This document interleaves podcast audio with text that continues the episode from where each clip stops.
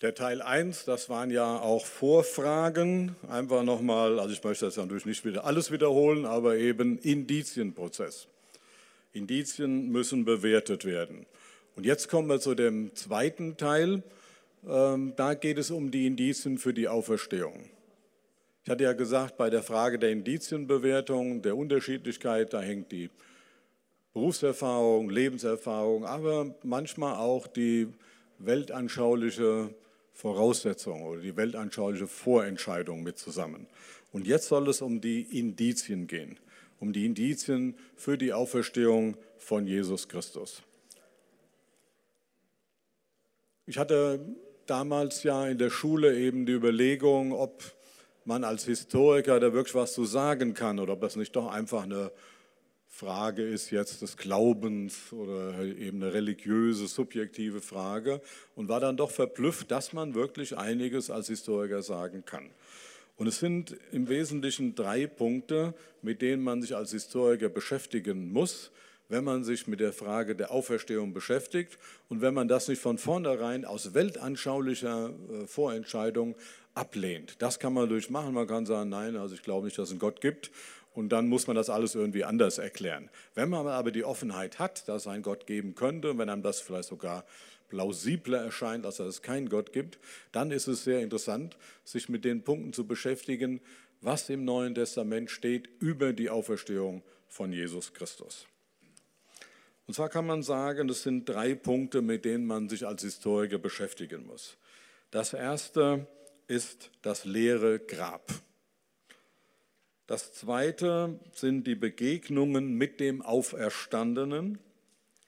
Und das dritte ist die Verwandlung im Leben der Jünger. Also das leere Grab, die Begegnungen mit dem Auferstandenen und die Verwandlungen in den Leben der Jünger. Das, diese drei Punkte wollen wir uns jetzt etwas näher ansehen. Also erstens das leere Grab. Es wird in den Evangelien berichtet, dass das Grab von Jesus am dritten Tage leer war. Man geht ihm davon aus, Freitag, Samstag, Sonntag, also der Tag nach dem Sabbat, ähm, wird das Grab leer vorgefunden. Das ist eine Aussage, die in der Antike nicht bestritten wurde.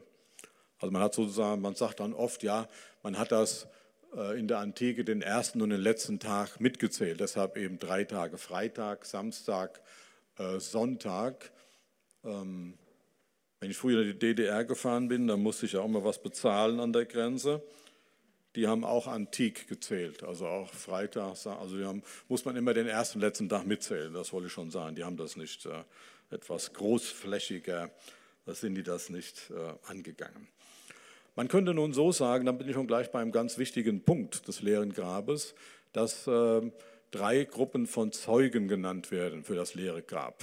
Nämlich erstens ähm, die äh, Soldaten, die das Grab bewachen sollten. Zweitens die Frauen, die kamen, um den Leichnam nochmal in einer besonderen Weise zu balsamieren. Und drittens die Jünger, die von den Frauen gerufen wurden.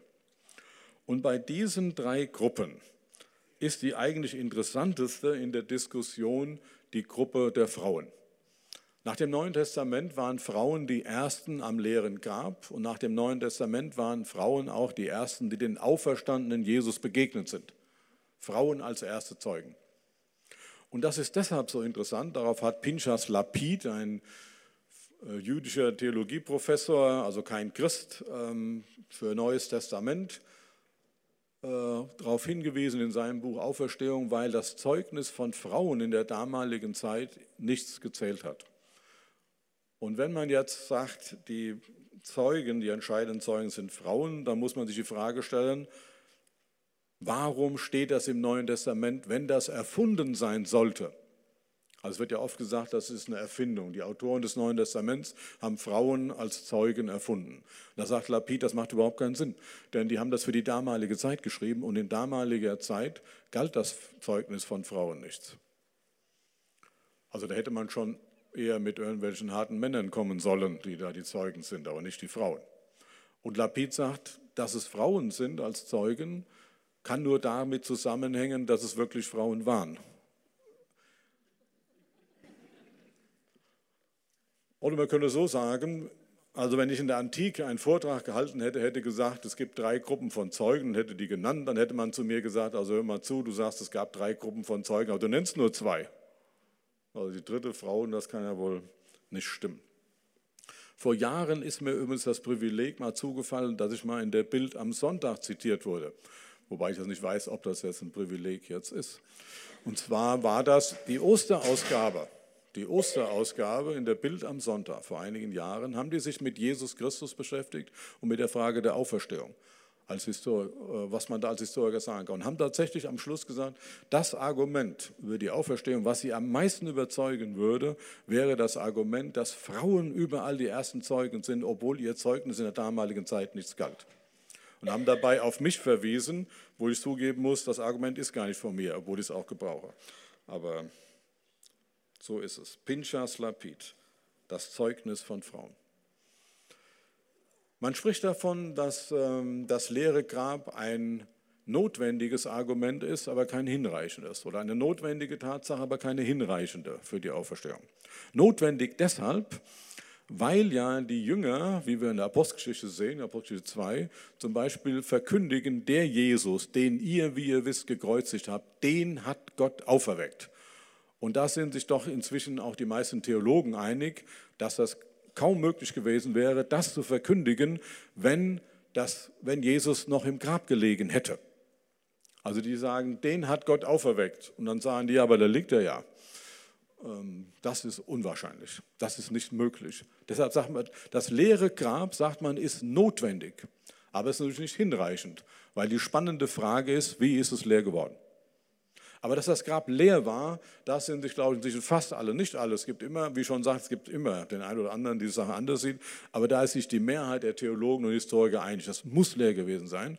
Ähm, sie konnten es sozusagen nicht präsentieren, den Leichnam.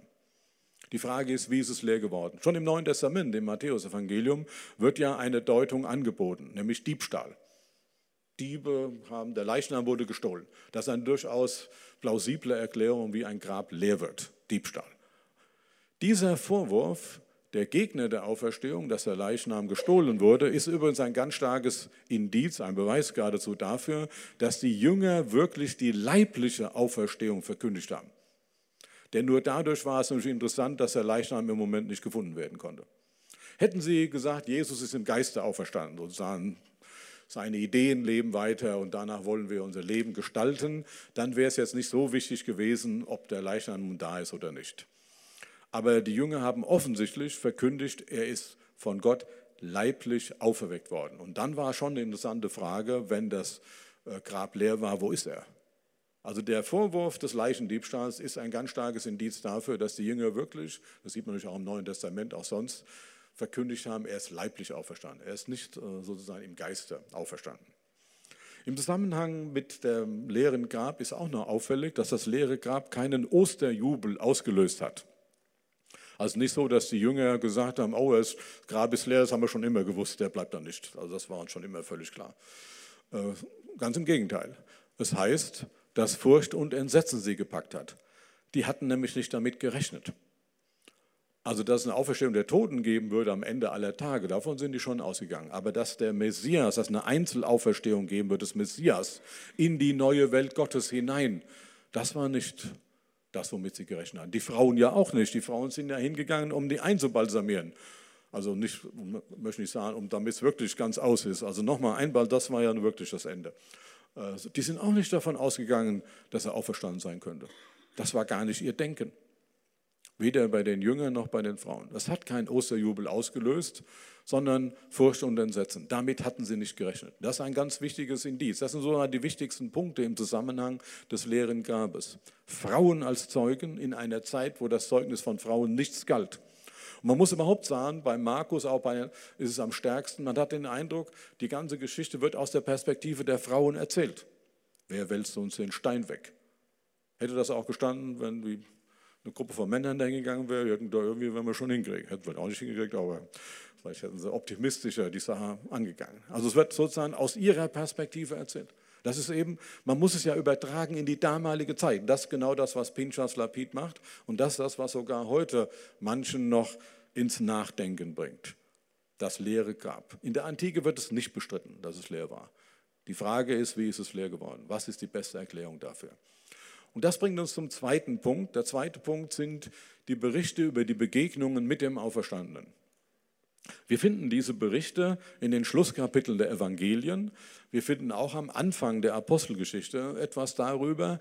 Aber das, was die Historiker und wohl auch die Theologen am meisten interessiert und begeistert, möchte ich jetzt mal sagen, ist, dass wir darüber auch etwas finden im ersten Korintherbrief. In diesem Kapitel, aus dem ich schon mal zitiert habe, 1. Korinther 15.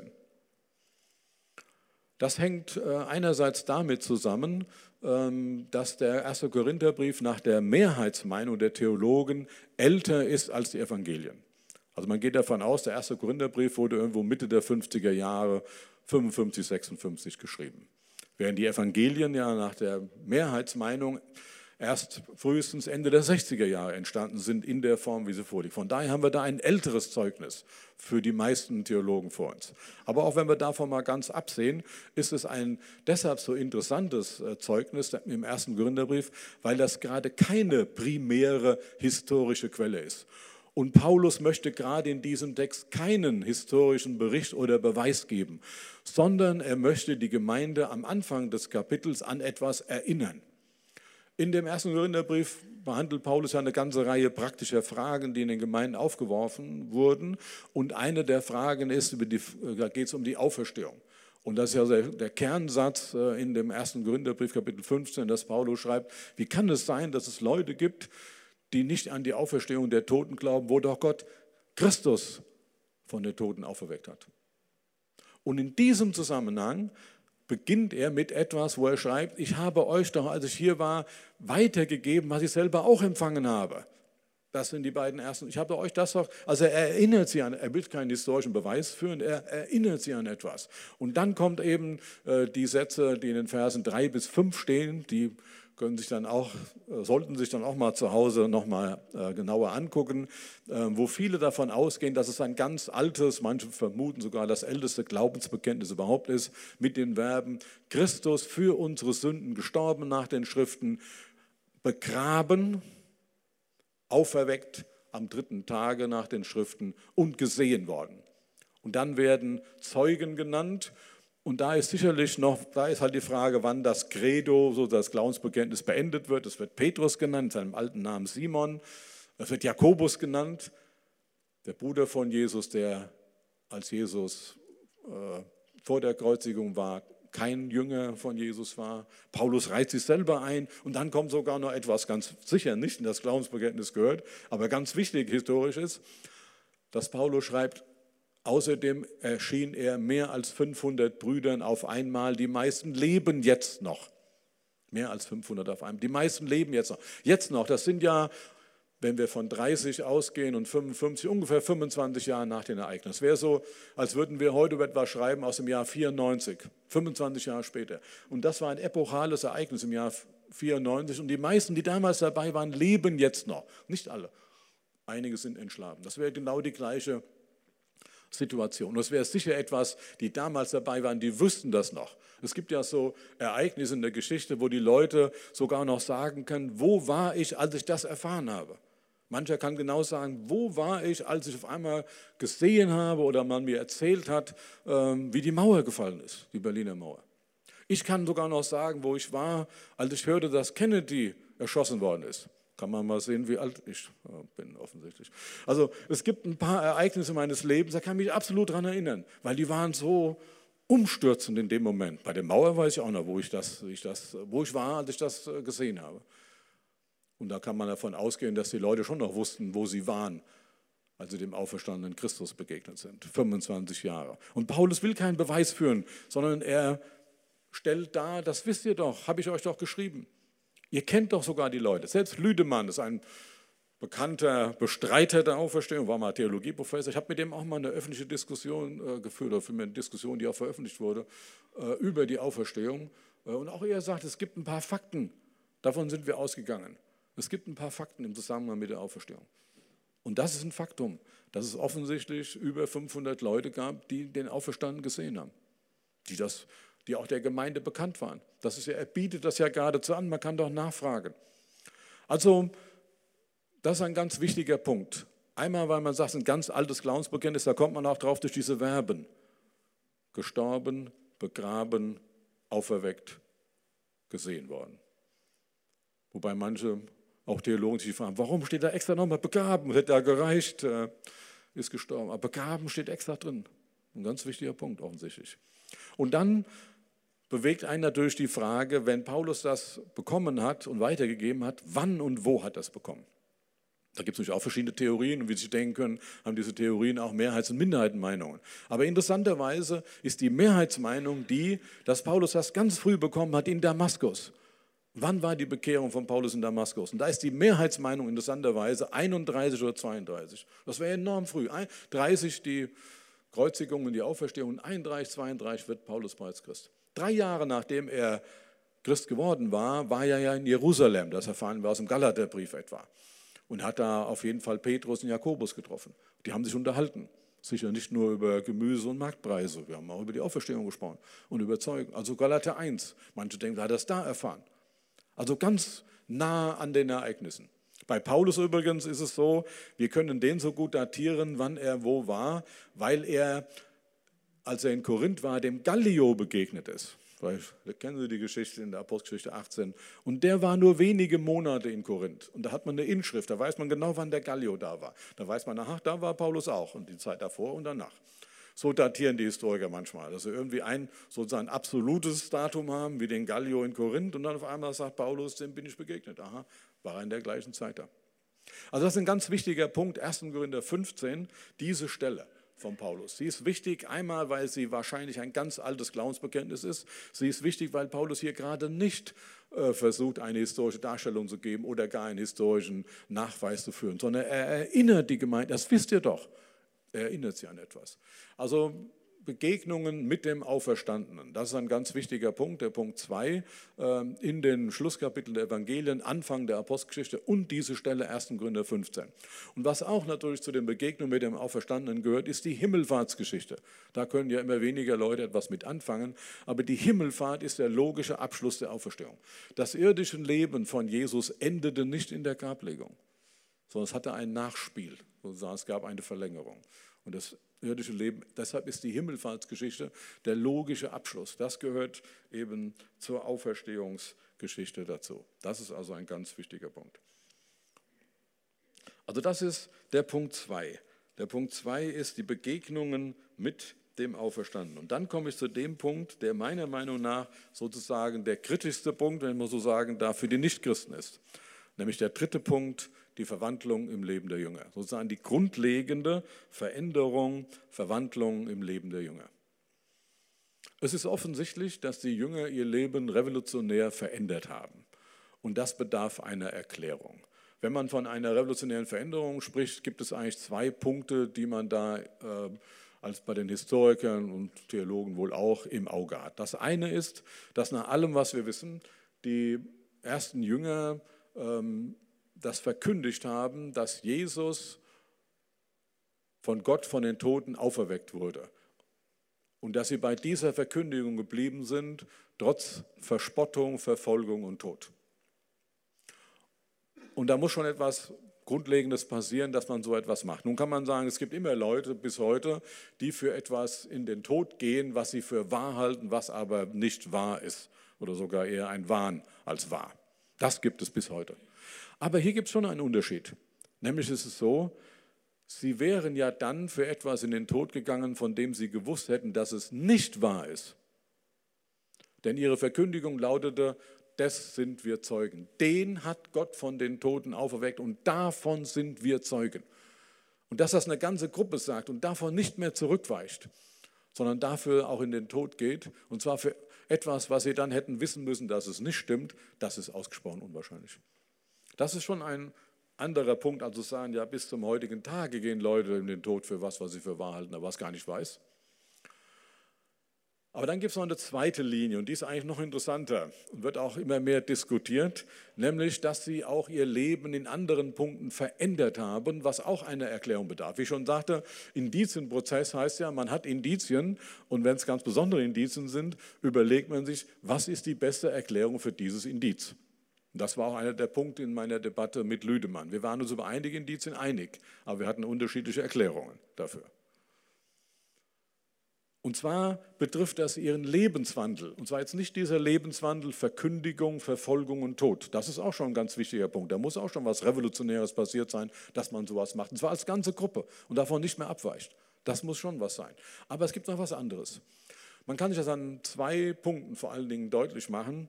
Das eine ist, ich habe das vorher schon mal angesprochen, dass ähm, man schon im Neuen Testament sehen kann, dass zusätzlich zum Sabbat sich die ersten Christen auch am Tage nach dem Sabbat, am ersten Tag der Woche, das ist ja der Sabbat, sozusagen unser Montag, am ersten Tag der Woche getroffen haben zu gottesdienstlicher Veranstaltung mit Brotbrechen, Predigt und Brotbrechen. Apostelgeschichte 20, Vers 7 gibt es darüber einen Bericht. Zusätzlich, also von Anfang an. Da gehört schon was zu, dass man eine Gottesdienstveranstaltung zusätzlich macht. Und das Zweite, was wahrscheinlich noch äh, kritischer zu sehen ist für die, die skeptisch sind, dass sie, das kann man schon im Neuen Testament sehen, von Anfang an Jesus als Gott angebetet haben. sie kamen aus einer monotheistischen Kultur. Das ist ja nicht so, dass man sagt, man ändert mal seine Religion oder dies oder das, sondern da waren die ganz tief drin verwurzelt. Die ersten Christen kamen aus dem Judentum, waren darin verwurzelt und das war auch eine Auseinandersetzung mit ihrer eigenen Vergangenheit, mit ihrem eigenen sozialen Leben. Es war ja nicht nur einfach, heute sind viele Leute individualistisch und sagen, ich probiere mal was anderes. So war das ja nicht. Und da gehört schon was zu, da herauszugehen. Das bedarf einer Erklärung. Was ist die richtige Erklärung dafür? Verschärfend wahrscheinlich auch, werden sich erinnert haben, es gibt ja im fünften Buch Mose die Aussage, verflucht ist, wer am Kreuze hängt. 5. Mose 21, 22. Das wird ihnen auch einer gesagt haben. Und dass sie den als Gott verehren und anbeten, der am Kreuz hängt, das ist nicht, das bedarf einer Erklärung. Also man muss sich ähm, die Frage stellen, was hat stattgefunden? Also was man sicher sagen kann, es muss was Revolutionäres gewesen sein, was ihr Leben so verändert hat. Das, darüber waren wir uns auch einig, Herr Lüdemann und ich. Das muss was ganz Revolutionäres. Das macht man nicht so einfach. Nicht mal heute und damals noch viel weniger. Aber was war es? Was ist die ausreichende Erklärung dafür? Lüdemann ist der Meinung, letztlich Autosuggestion, Vision, Selbstbetrug, also geht nicht von der Auferstehung aus. Ich möchte nochmal Lapid zitieren, diesen jüdischen Theologen, der geschrieben hat, ähm, für diese Veränderung im Leben der Jünger nach Ostern, wenn man das so sagen darf, nach Ostern, da genügt keine Autosuggestion und kein Selbstbetrug. Und er schreibt tatsächlich den schönen Satz, wenn das alleine, was sie anschließend als Missionsbewegung auf die Beine gestellt haben, wenn das ausschließlich Folge von Autosuggestion und Selbstbetrug ist, das wäre ein weitaus größeres Wunder als die Auferstehung selbst. Soweit Lapid, der kein Christ ist und der sogar in diesem Zusammenhang einen anderen jüdischen Theologen zitiert. Das hält er für ganz unwahrscheinlich. Er schreibt, das waren ja auch nicht irgendwelche Gelehrten, die dann irgendwo mal äh, Seminare abhielten, sich überlegt haben, was könnte man sonst noch mal machen, sondern es waren ja auch Handwerker, Handwerksmeister oder auch einfachere Handwerker, ähm, die auf einmal ihr Leben komplett verändert haben. Und das ist praktisch die entscheidende Frage. Was hat dazu geführt, dass sie ihr Leben komplett geändert haben? Und das ist der Punkt, den die meisten äh, die kritisch sind zum Neuen Testament, als die größte Anfrage sehen, weil das unbestritten ist. Auch Herr Lüdemann hat es nicht bestritten. Es ist unbestritten, dass die Jünger nach einer gewissen Zeit ihr Leben komplett verändert haben. Und zwar, wie wir vielleicht sagen würden, in erster Linie zu ihrem Nachteil. Man muss sich ja fragen, wenn er sein Leben ändert, warum macht er das? Was hat er davon? Was hat er von Verfolgung, Verspottung und vom Tod? bei seiner Lehre? Was hat er davon, dass er aus seiner sozialen Gemeinschaft herausgeht und Jesus als Gott anbetet? Also es muss irgendwas stattgefunden haben, was sein Leben wirklich grundlegend verändert hat. Was war das? Und das ist die Frage nach der besten Erklärung. Und da sind wir wieder bei der Arbeitsweise des Historikers. Wir haben bestimmte Indizien. Manchmal sprechen wir von Minimal Facts, minimale Fakten. Und das zählt zu den Minimal Facts. Ähm, also wir haben erst bei dem Gespräch mit Herrn Lüdemann, habe ich erst gesagt, es gibt einige Punkte, wo wir mit Herrn Lüdemann einer Meinung sind. Das hat damals die Anwesenden sehr überrascht. Auch Herrn Lüdemann, da habe ich ein paar Punkte genannt, wo wir einer Meinung sind. Da hat er gesagt, stimmt, der Meinung bin ich auch. Wo wir nicht mal einer Meinung waren, war die Interpretation dessen, was wir für Fakten halten. Und eines der Fakten ist die Veränderung im Leben der Jünger. Das ist das entscheidende, der entscheidende Punkt. Es muss etwas Revolutionäres in ihrem Leben stattgefunden haben. Was war es? Was ist die beste Erklärung dafür? Also das sind die drei Punkte ähm, der Indizien zum Thema Auferstehung.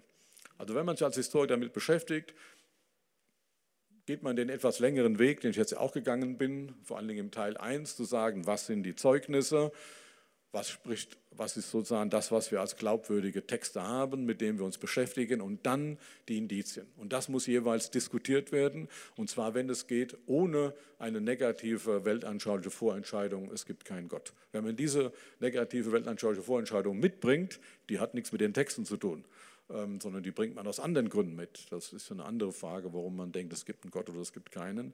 Ähm, dann ist die Frage, hat man die Offenheit, das zu diskutieren? Als ich das damals gemacht habe, ist nicht so, dass ich dadurch Christ geworden bin. Aber es war für mich ein ganz wichtiger Punkt. Es war für mich ein wichtiger Punkt zu sehen, dass man sich als Historiker mit solchen Fragen beschäftigen kann. Ich habe auch damals auch mit den Professoren an unserem Institut über diese Fragen gesprochen und war doch sehr verblüfft, dass sie mir recht gaben, dass es historisch gesehen viel wahrscheinlicher ist, dass er auferstanden ist, als dass er nicht auferstanden ist. Aber das Problem besteht darin, wenn er auferstanden ist, hat das eine Bedeutung für mein Leben. Also ob Cäsar südlich oder nördlich von Andernach über den Rhein geschippert ist, ist wichtig für den, der darüber eine Doktorarbeit schreibt. Aber sonst ist es wahrscheinlich für die meisten Menschen nicht so zentral von Bedeutung. Wenn aber Jesus wirklich von den Toten auferstanden ist, einer der Professoren hat zu mir gesagt, dann stimmt noch viel mehr im Neuen Testament. Ja, das kann man so sehen. Dann stimmt noch viel mehr. Und die Tragik ist an diesem Beispiel dieses Professors, er hat zu mir gesagt, dann müsste ich mein Leben ändern. Und das will ich nicht. Und noch bevor ich was sagen konnte, hat er zu mir gesagt, ich weiß, dass ich mehr bekomme, als ich abgebe. Ja, so ist die Tragik. Dass man selbst dann, nur weil man denkt, man müsse was abgeben oder man entspricht nicht mehr den Erwartungen anderer Leute, seiner Eltern oder Kollegen, das so einfach nicht auch nicht auf einmal als Christ äh, in der Wissenschaft aufzutreten, dass man dann äh, gegen die Überzeugung, die man doch auch in dem Moment hat, nicht angehen will. Das war der entscheidende Punkt. Und das fand ich damals wirklich gut, dass er nicht zu mir gesagt hat, als Historiker kann ich natürlich nicht an die Auferstehung glauben, sondern gesagt, als Historiker müsste ich eigentlich daran glauben, aber da hängt so viel von ab für mein Leben und das will ich nicht. Das ist, glaube ich, war die bessere Antwort, habe ich mir gedacht damals. Ja, damit sind wir auch am Ende äh, dieser Überlegungen, die ich Ihnen heute Abend in zwei Teilen äh, vermitteln wollte. Bei mir ist das halt so weitergegangen, dass mir, als ich mich damit beschäftigt hatte, äh, wurde mir klar, dass es kein Leben aus der Distanz gibt. Also es gibt auch keine Liebe aus der Distanz, es gibt auch keine Freundschaft aus der Distanz und eine Gottesbegegnung und eine Begegnung mit Jesus aus der Distanz gibt es auch nicht. Das, was wir hier auch heute Abend gemacht haben, war, dass wir aus der Distanz bestimmte Dinge im Neuen Testament betrachtet haben. Ich lege großen Wert darauf zu sagen, ich habe das als Historiker betrachtet. Ich habe viele Vorträge in meinem Leben gehalten, auch in Universitäten, über das Neue Testament äh, und habe immer betont, ich betrachte das Neue Testament heute Abend nicht als ein besonderes Buch, sondern das, eine, das, sind Texte aus dem ersten Jahrhundert. Und Althistoriker haben es mit Texten zu tun, auch aus dem ersten Jahrhundert. Und dann haben wir natürlich bestimmte Vorstellungen, wie wir mit diesen Texten umgehen. Und das möchte ich Ihnen äh, heute Abend darstellen. Also ich habe den nicht als einen besonderen Text angesehen. Aber dieser Text enthält etwas, was eine enorme Sprengkraft hat, wenn das stimmt, was hier drin steht.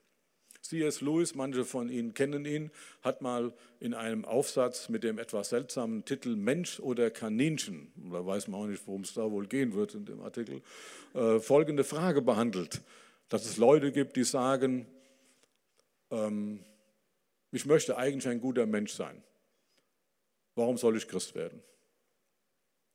Und da sagt Lewis, also die eigentliche Frage, die ein Mensch eigentlich vom Kaninchen in dem Fall unterscheiden sollte, ist doch die Frage nicht nach der Nützlichkeit, sondern nach der Wahrheit. Also die Nützlichkeit wäre, mein oberstes Ziel ist ein guter Mensch sein und dann ist die Frage, nützt mir dafür der christliche Glaube was? Und ich glaube, nein. Da sagt Louis, das ist zu wenig. Unsere Frage muss es sein, ist das wahr? Und wenn wir die Evangelien lesen, ist uns sofort klar, dass sie einen Wahrheitsanspruch stellen. Wie jeder Bericht bei jedem Bericht, den wir hören, sehen oder lesen, stellen wir uns die Frage, ist das wahr? Es gibt ja manchmal in der Zeitung so eine Rubrik, da steht drüber kaum zu glauben. Da werden uns tolle Sachen erzählt und dann fragen wir, na, ob das wohl stimmt. Da. Also das ist etwas, was wir permanent mithören. Und da schreibt Louis in diesem Aufsatz, wenn wir die Evangelien lesen, ist eins von vornherein klar. Die Evangelien wollen uns eine Geschichte erzählen, die stattgefunden hat. Und jetzt gibt es nur zwei Möglichkeiten, so Louis. Das hat stattgefunden, das hat nicht stattgefunden. Wenn es stattgefunden hat, hat das eine enorme Auswirkung für mein eigenes Leben. Wenn es nicht stattgefunden hat, ist vielleicht immer noch eine schöne Geschichte, die man lesen kann, aber es ist nicht so bedeutungsvoll, wenn es nicht stattgefunden hat. Aber wenn es stattgefunden hat, dann sollte man sich damit beschäftigen. Sonst äh, lebt man sozusagen an der Realität vorbei. Weil das ist ein hoher Anspruch, der im Neuen Testament steht. Und die Frage ist, wie kann man das herausfinden? Und das war für mich so ein Punkt, dass ich mir damals dachte, diese Beschäftigung, auch was wir heute Abend gemacht haben, die Beschäftigung damit mit den Texten des Neuen Testaments ist schon sinnvoll. Aber es ist eine Beschäftigung aus der Distanz. Das ist, eine Beschäftigung, das ist auch völlig sinnvoll. Man beschäftigt sich aus der Distanz mit Argumenten, was spricht dafür, was spricht dagegen. Das muss man auch machen, das sollte man auch machen. Äh, aber in der Frage jetzt bei Jesus reicht das nicht. Wie auch überhaupt bei Begegnung mit anderen Menschen. Ich habe vorher schon mal gesagt, für uns eigentlich eine der wichtigsten Fragen unseres Lebens, wem können wir vertrauen? Wer ist zuverlässig? Wem können wir vertrauen? Und wenn wir das rauskriegen wollen, müssen wir auch einen Weg mit dem gehen. Also wir können natürlich aus der Entfernung und wir können auch andere fragen, was denkst du, kann man dem vertrauen oder nicht? Aber wenn wir es wirklich rauskriegen wollen, müssen wir dem vertrauen. Nur dann also einen Weg mitgehen. Und dann werden wir entweder feststellen, man kann ihm vertrauen, das ist ganz toll, oder wird feststellen, leider hat man sich geirrt, das war doch nicht so vertrauenswürdig. Das ist sozusagen unser Leben. Wir kommen nicht umhin. Und das gilt auch in der Frage von Jesus und im Neuen Testament. Das meine ich damit, wenn ich gesagt habe, es gibt kein Leben aus der Distanz. Für mich war ein ganz wichtiger Punkt, den habe ich auch versucht heute Abend zu vermitteln, dass man sich als Historiker mit den Texten beschäftigen kann. Dass es nicht so ist, dass man sagen muss, das ist eine ganz andere Welt, hat überhaupt nichts mit historischer Wissenschaft zu tun. Doch, man kann was sagen. Aber die historische Wissenschaft wird die entscheidende Frage nicht beantworten, nämlich was bedeutet das für mich? Und ähm, für mich war das dann so, dass ich damals im, als Student irgendwann mal zu diesem Punkt kam. Es gibt kein Leben aus der Distanz. Und kam auf ein Wort von Jesus im Johannesevangelium, Kapitel 7, Vers 17, wo Jesus sagt, wenn ihr wissen wollt, ob das, was ich sage, wirklich von Gott ist, werdet ihr es herausfinden, wenn ihr den Willen Gottes tun wollt. Und da war mir klar, das ist mehr als etwas aus der Distanz betrachten, Willen Gottes tun wollen. Und für mich hat das dann in dieser Nacht dazu geführt, dass ich zu dem Jesus gebetet habe, von dem mein Freund mir gesagt hat, dass er lebt und dass man mit ihm reden und rechnen kann. Manchmal, und damit möchte ich schließen, werde ich bei so Hörsaalvorträgen, wo auch immer wieder sehr viele Christen äh, und Nichtchristen sind, gefragt, was das dann für mich bedeutet, die Auferstehung. Also jetzt erzähle ich da was, dass ich das als Historiker für wahrscheinlich oder für wahr halte, was bedeutet das? Und da möchte ich vier Punkte zu nennen, was das für mich bedeutet. Die hängen alle mit Bibeltexten zusammen. Der eine Punkt ist im zweiten Gründerbrief, Kapitel 1, Vers 8 bis 10. Da schreibt Paulus darüber, dass er einmal in einer Situation war, wo er sagt, die war so, da war ich so verzweifelt, wir haben ja sogar am Leben verzweifelt.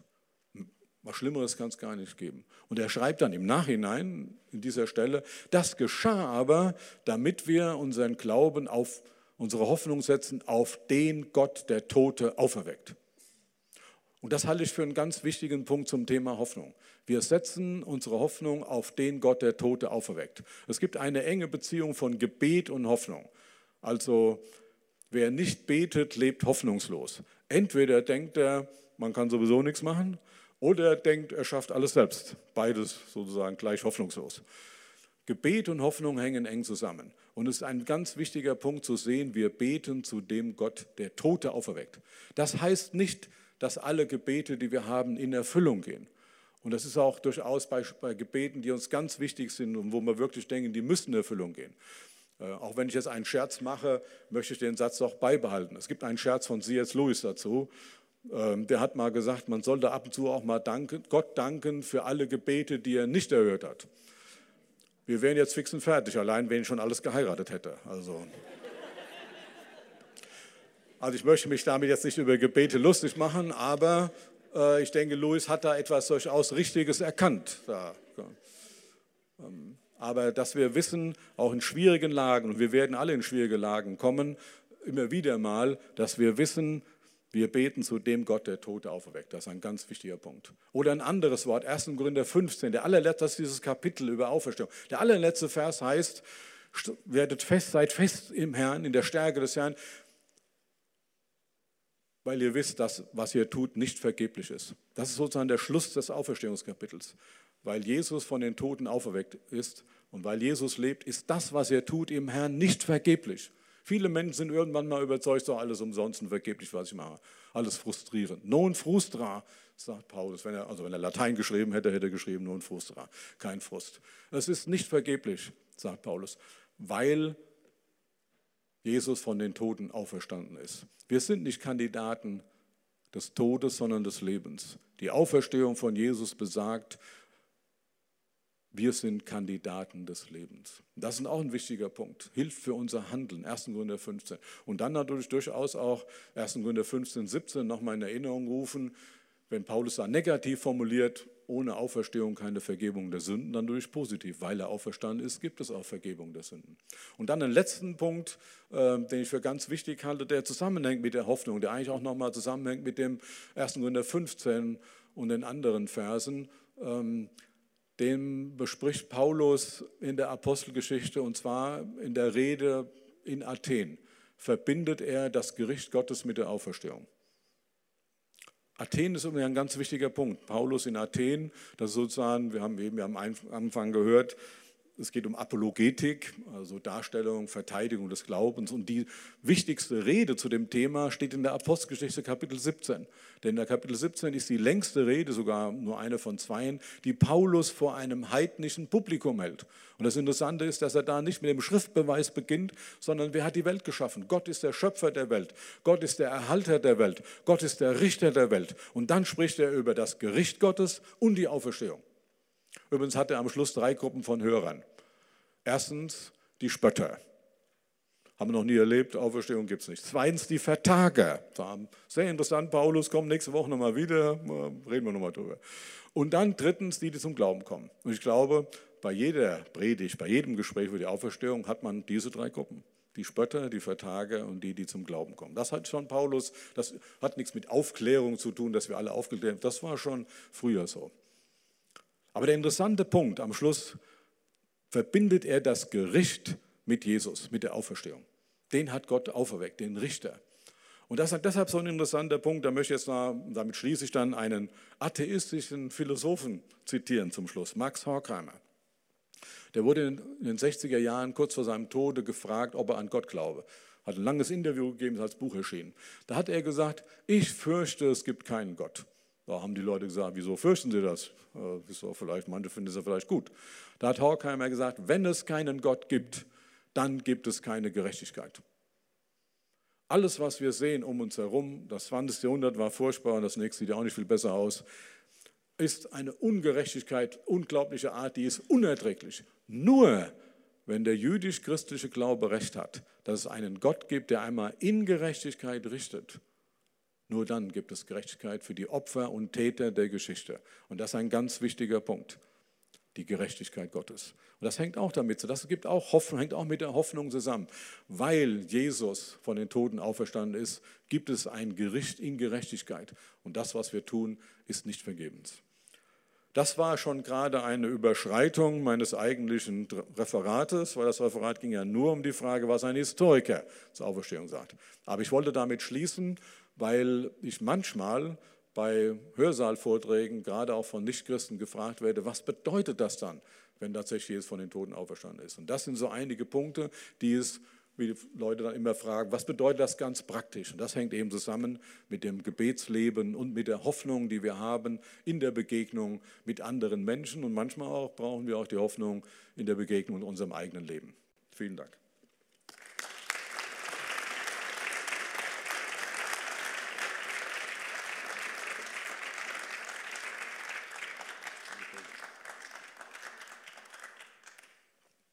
Vielen Dank bis hierhin.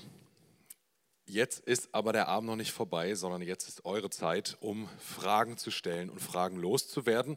Und während ihr vielleicht noch kurz darüber nachdenkt und überlegt, habe ich direkt eine Frage. Sie haben kurz die Soldaten erwähnt als Zeugen.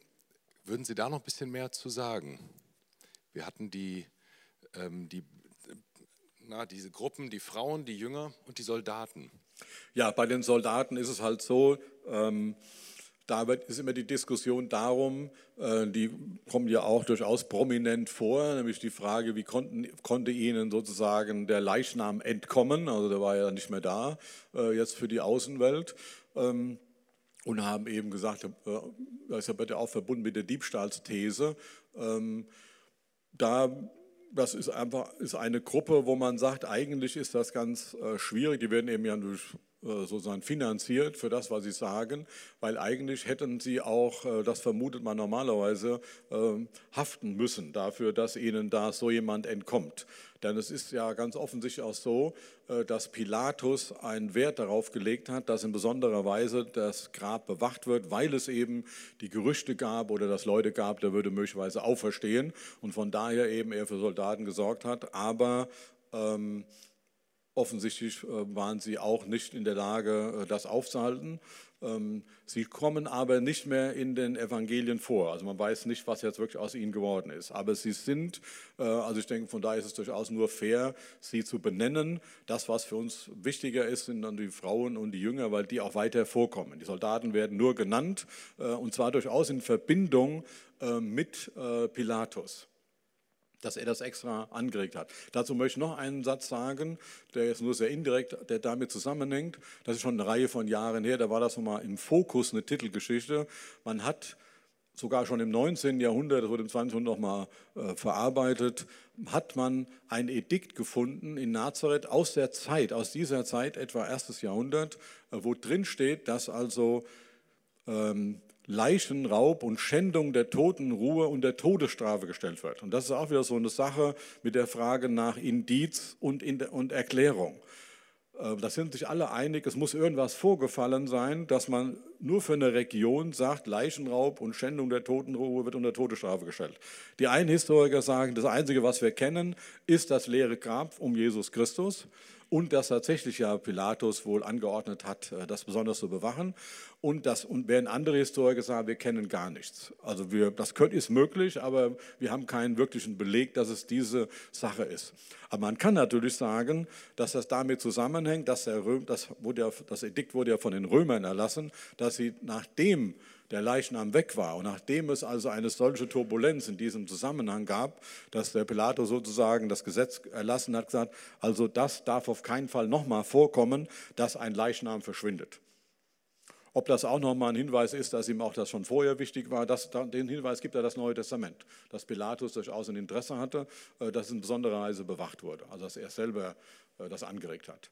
Aber die tauchen nicht mehr auf. Also man kann jetzt nur spekulieren, was aus ihnen geworden ist. Man hat den Eindruck aus dem Text, dass sie ähm, irgendwie davongekommen sind.